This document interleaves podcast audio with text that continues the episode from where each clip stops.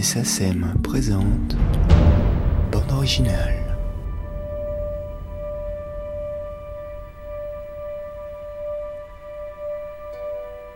Alexandre Desplat est un des compositeurs de musique de film qui compte le plus actuellement. Artiste novateur, à l'expression originale, il est l'héritier des maîtres français de la musique de film. En choisissant d'écrire pour le 7e art, il réunit ses deux passions, la musique et le cinéma. Nous avons suivi Alexandre Desplat pendant presque trois ans, quand il nous était possible de le suivre, lors de ces années précédant son premier Oscar, où il travaillait à un rythme effréné. Entre son studio à Paris, Abbey Road à Londres ou les studios de Los Angeles, Alexandre Desplat nous offre un témoignage important sur la création musicale et le cinéma d'aujourd'hui. Dans ses entretiens, il tient à nous faire comprendre l'identité propre de la musique de film et ce en quoi consiste son travail de compositeur, qu'il juge quasiment plus proche du cinéma que de la musique. Compositeur permanent. On n'est pas compositeur après-midi ou le soir, on est compositeur permanent. Parce que même, même, même quand on pose le crayon, on, quitte les machines ou qu'on quitte le studio, on, est, on se prépare déjà, ou le cerveau, en, se reposant, se prépare déjà à la, session prochaine. Donc au moment prochain où on reprendra le crayon, on, prendra le fil. Donc euh, le sommeil, il n'est que le sommeil compositionnel, il n'est que provisoire. Quand il n'y a pas de film, je m'arrête, comme je ne m'arrête pas, parce que soit je, travaille pour le trafic quintet, comme je, que je faisais tout à l'heure, euh, où je réécris des choses, je, transcris des, musiques à moi ou d'autres musiques de, compositeurs que, j'aime beaucoup, euh, où j'écris. Euh, maintenant, j'ai cette, mauvaise idée de vouloir écrire de la, musique de concert, donc en fait, je ne m'interromps pas. Parce que En fait, on ne peut pas s'interrompre. C'est un peu irrépressible. Euh, on ne peut pas s'interrompre. En tout cas, les compositeurs que je connais ne euh, s'interrompent pas, et les, peintres que je connais ne s'interrompent pas, et les, architectes que je connais ne s'interrompent pas. Le samedi, le dimanche, ils pensent à ce qu'ils ont à faire pour le lundi, et c'est un, état euh, d'excitation créative ou d'excitation créative permanent. Il n'y a pas d'interruption. Quand l'interruption est silencieuse, c'est que c'est pour, reprendre de plus belle. Euh. Et puis là, je jouais du piano, je jouais, bon, je, jouais sur la machine, mais beaucoup de compositeurs ne servent de rien.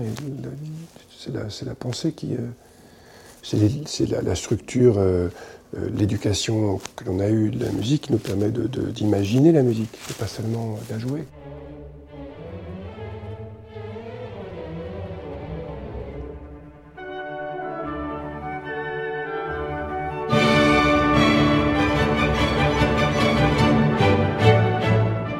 crois que euh, c'est certainement la, chose la plus.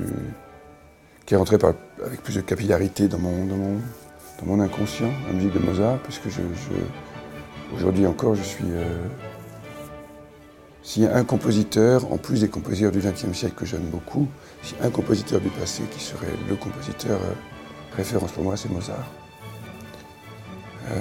pour la clarté des lignes, pour et pour cette chose, ce mystère incroyable qu'il y a chez Mozart, où, la musique n'est jamais ni gaie ni triste, elle est toujours entre les deux. Il y a une espèce de,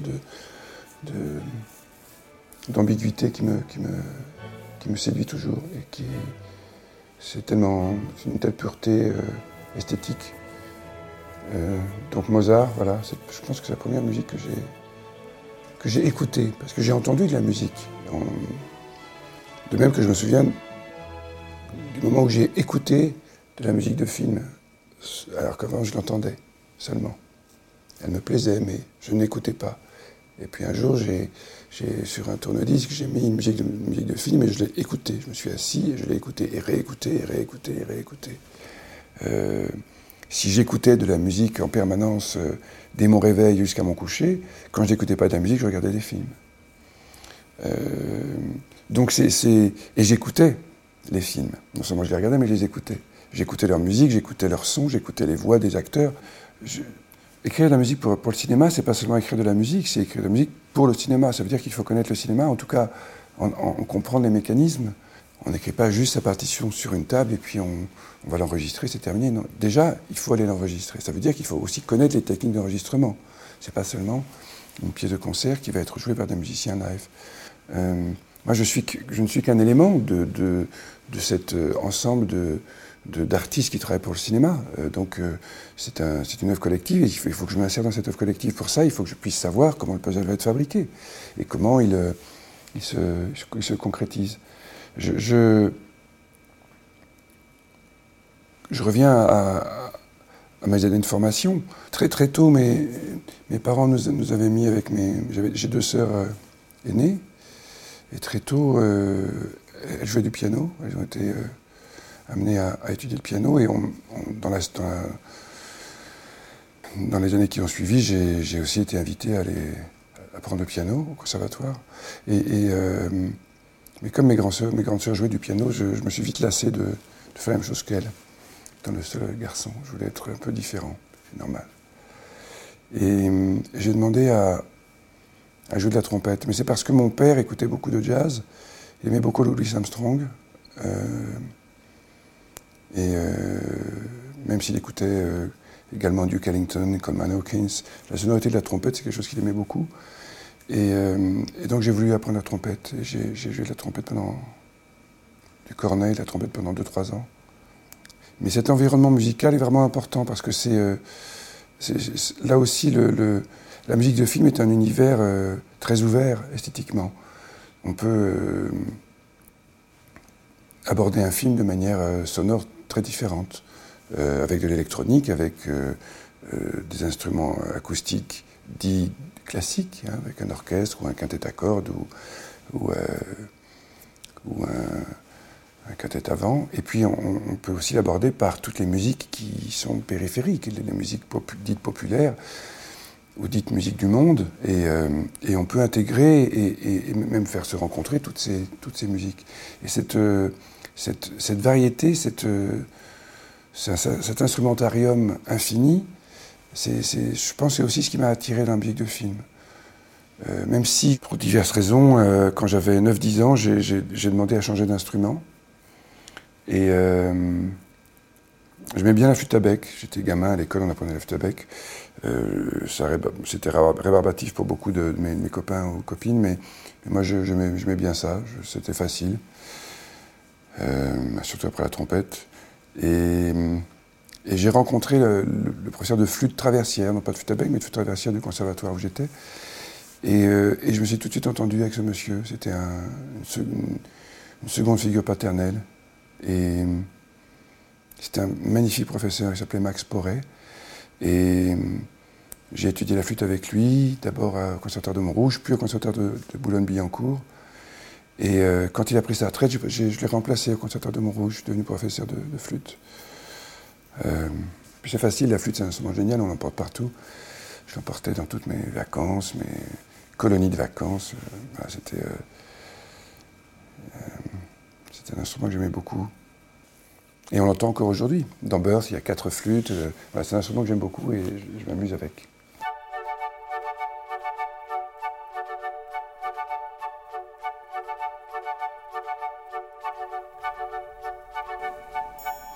Cet, amoncellement d'influence, il a fallu le, synthétiser, le cristalliser. Et, la flûte, euh, était, certainement le, fil conducteur qui me permettait de, à la fois de, lier euh, le jazz, parce a le flûtiste en jazz, la bossa nova que j'adorais. Beaucoup de musique du monde utilise des flûtes, qu'elles soient en bambou, qu'elles soient euh, en métal, qu'elles soient euh, quelque nature que ce soit, qu'on en joue comme ça, qu'on en joue comme ça, qu'on en joue sur le côté, entre le nail, le, shakuhachi, le, tin whistle. la flûte est un instrument, euh, un, instrument universel. Et certainement un des premiers instruments avec les percussions, l'instrument antique. Et, et, je me suis rendu compte que finalement les, autres instruments, les autres bois de l'orchestre, instruments en bois, ce qu'on appelle les bois, donc le hautbois, la clarinette, le basson, à mesure que je, composais des musiques pour le cinéma, j'avais l'impression que, que ces instruments réduisait le, champ euh, esthétique à, une sonorité euh, classique, orchestrale. Je ne sais pas pourquoi. Et aujourd'hui, j'ai réduit beaucoup ces instruments, les bois, en ne gardant quasiment que la flûte, que je trouve la plus versatile. On ne trouve pas de hautbois, de basson. En général, dans le jazz, on trouve un peu de clarinette, mais pas tant que ça. On se réfère plutôt à, la trompette, au saxophone, euh, pour les, pour ces instruments avant, ou au trombone même. Euh, même s'il y a des grands clarinettistes de jazz, il n'y a pas de hautboïste de jazz, il n'y a pas de bassoniste de jazz. Donc j'ai voulu réduire comme ça euh, l'orchestre et créer une sonorité qui soit, qui soit à mon avis, plus, plus apte à, à se morpher selon les films. Évidemment, quand on est un jeune compositeur, à moins d'être Mozart et d'avoir déjà son style à,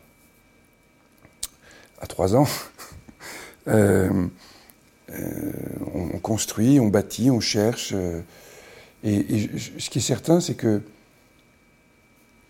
les grands compositeurs que j'ai admirés, et que j'admire toujours, de musique de film, sont quasiment tous construits auprès d'un metteur en scène, avec lequel ils ont trouvé, ils ont cristallisé euh, leurs influences. Euh, Maurice Jarre avec David Lean, bien sûr, euh, euh, Nino Rota avec, avec, Visconti et avec Fellini. Et c'est vraiment auprès d'eux qu'ils ont cristallisé quelque chose. Delru avec Truffaut, c'est évident. Et, si on écoute les musiques de concert de ces grands compositeurs, elles s'éloignent de cette cristallisation et finalement, elles, se diluent d'une certaine manière. Malgré leur qualité, elles, n'ont pas une, identité aussi forte que ce qu'ils ont réussi à trouver auprès de ces metteurs en scène. Comme si le cinéma était, devait être leur, euh, leur, point de cristallisation. Et cette rencontre avec un, cinéaste qui leur fait confiance et qui leur donne un, univers qui correspond à leur sensibilité. Euh, Morija pour des, choses très épiques, euh, et un grand sens mélodique, et un, orchestre symphonique brillant. Euh, Georges Delerue pour, un cinéma plus intime, où la mélancolie est, toujours présente.